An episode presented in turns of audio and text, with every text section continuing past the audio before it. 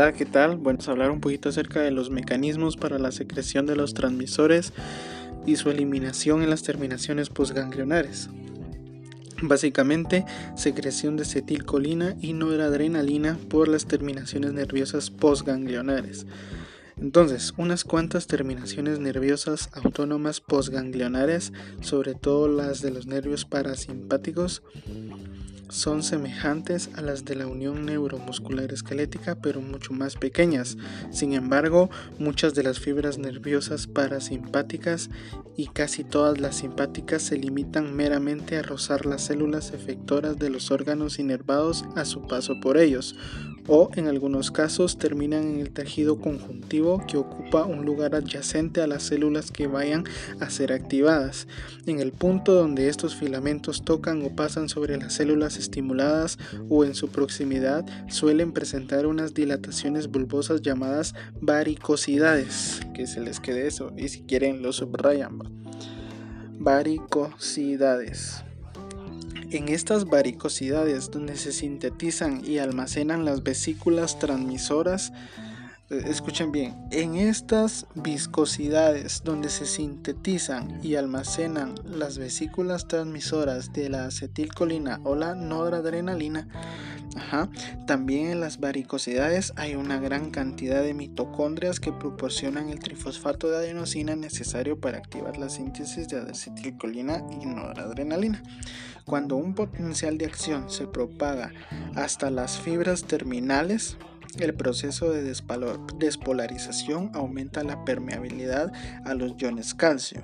Eh, esto es importante porque siempre preguntan acerca del calcio. Entonces, cuando hay un potencial de acción que se propaga a las fibras terminales, ya cuando viene de una preganglionar y llega a su final, por así decirlo, el proceso de despolarización aumenta y abre los canales de iones calcio para que entren en la membrana de la fibra, lo que permite la difusión de estos iones hacia las terminaciones, hacia las terminales o las varicosidades nerviosas. Los iones calcio a su vez hacen que las terminaciones eh, que las terminales o las varicosidades viertan su contenido al exterior, o sea que se abra.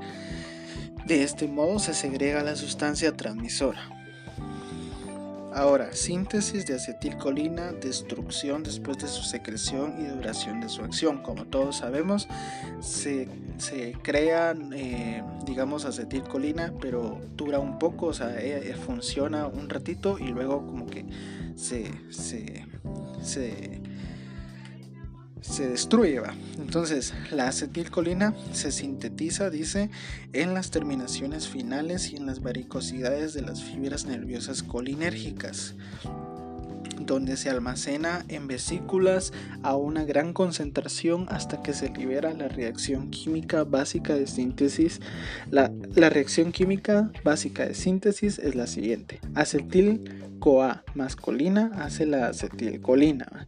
Entonces, una vez que la acetilcolina se segrega a un tejido a partir de una terminación nerviosa colinérgica, lo voy a ir subrayando, persiste en él unos pocos segundos, que era lo que yo les decía, persiste en él algunos pocos segundos mientras cumple la función de transmitir la señal nerviosa.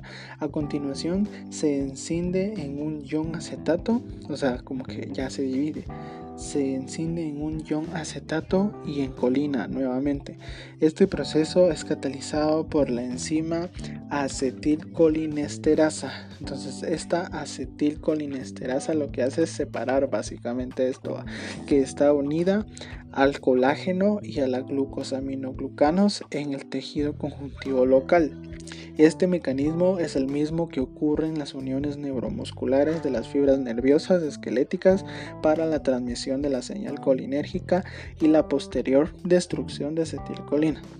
Después, la colina formada se transporta de nuevo hasta la terminación nerviosa. Entonces, el, digamos, el ion acetato creo que pues ese sí es como destruido, pero en la parte que es la colina, entonces forma, eh, la colina que pues queda sobrante se transporta otra vez hasta la terminación nerviosa, donde vuelve a utilizarse una y otra vez para la síntesis nueva de, de otra acetilcolina. Entonces, la síntesis de noradrenalina, ahora su eliminación y duración de su acción. La síntesis de noradrenalina comienza en el axoplasma. Entonces, la síntesis de noradrenalina comienza en el axoplasma de la terminación nerviosa de las fibras adrenérgicas, pero se completa en el interior de las vesículas secretoras. Entonces, ahí comienza pero termina, por así decirlo, o termina de completarse en el interior de las vesículas secretoras. Sus, básicos, sus pasos básicos de formación son los siguientes. Hay, tenemos tiosina y por una hidroxilación, que es una agregación de hidrógeno, se convierte en dopa. Esta dopa entonces eh, sufre una descarboxilación y pues ya se, se convierte en dopamina el transporte de la dopamina va hacia esas vesículas. estos dos pasos que yo les acabo de decir ocurren en el, axoplasma. Entonces ya luego eh, este transporte se transporta hacia las vesículas secretoras y ya de dopamina por medio de una hidroxilación se convierte ya en noradrenalina. En la médula suprarrenal los riñones, esta reacción está integrada aún por un paso más que transforma alrededor del 80% la noradrenalina en adrenalina del modo siguiente, pues solamente de noradrenalina por una metilación pasa a adrenalina. Eso es básicamente la noradrenalina y la adrenalina son bastante parecidos, solamente que los difiere una metilación. Ojo que esto pasa solo en la médula suprarrenal, que es básicamente pues eh, por el riñón. Después de la secreción de noradrenalina, a través de la terminación nerviosa se elimina de su punto de salida siguiente siguiendo tres vías. Entonces voy a marcar 1, 2, 3 vías. Espero que vayan leyendo conmigo, sería buenísimo que, pasa, que hicieran eso porque sirve mucho. Entonces, Vamos a leer otra vez. Después de que se secreta la noradrenalina a través de la terminación nerviosa, se elimina de su punto de salida siguiendo tres vías. Ajá. Entonces, creo, quiero que se lo vayan imaginando. Entonces, hay una recaptación por las propias terminaciones nerviosas adrenérgicas. Recuerden que son adrenérgicas porque liberan noradrenalina mediante un proceso de transporte activo. Este transporte activo siempre va a necesitar energía. Entonces se hace cargo de retirar el 50 al 80% de noradrenalina segregada. Entonces la segrega o, la, la, la retira. Dus, luego entonces hay una difusión desde las terminaciones nerviosas hacia los líquidos corporales contiguos y a continuación hasta la sangre. Eh, explica la eliminación de la mayor parte de la adrenalina restante.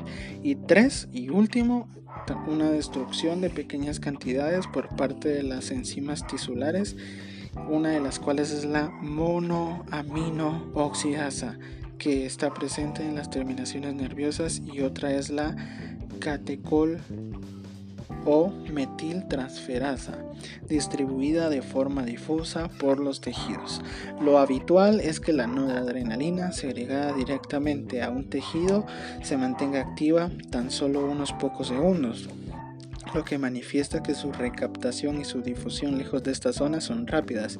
Sin embargo, la noradrenalina y la adrenalina liberadas a la sangre por la médula suprarrenal permanecen activadas hasta que difunden hacia algún tejido donde pueden resultar destruidas por la catecol o metiltransferasa. Entonces, creo que lo importante aquí es que la adrenalina y la adrenalina liberadas a la sangre por la médula suprarrenal permanecen activas. O sea, las anteriores, como que la que, está la que se segrega directamente en un tejido, como que se va rápido. Y la que es segregada eh, o liberada en la sangre, como que permanece un, poco de tiempo más hasta que es liberada, eh, destruida por la catecol o metiltransferasa. Esta acción tiene lugar sobre todo en el hígado.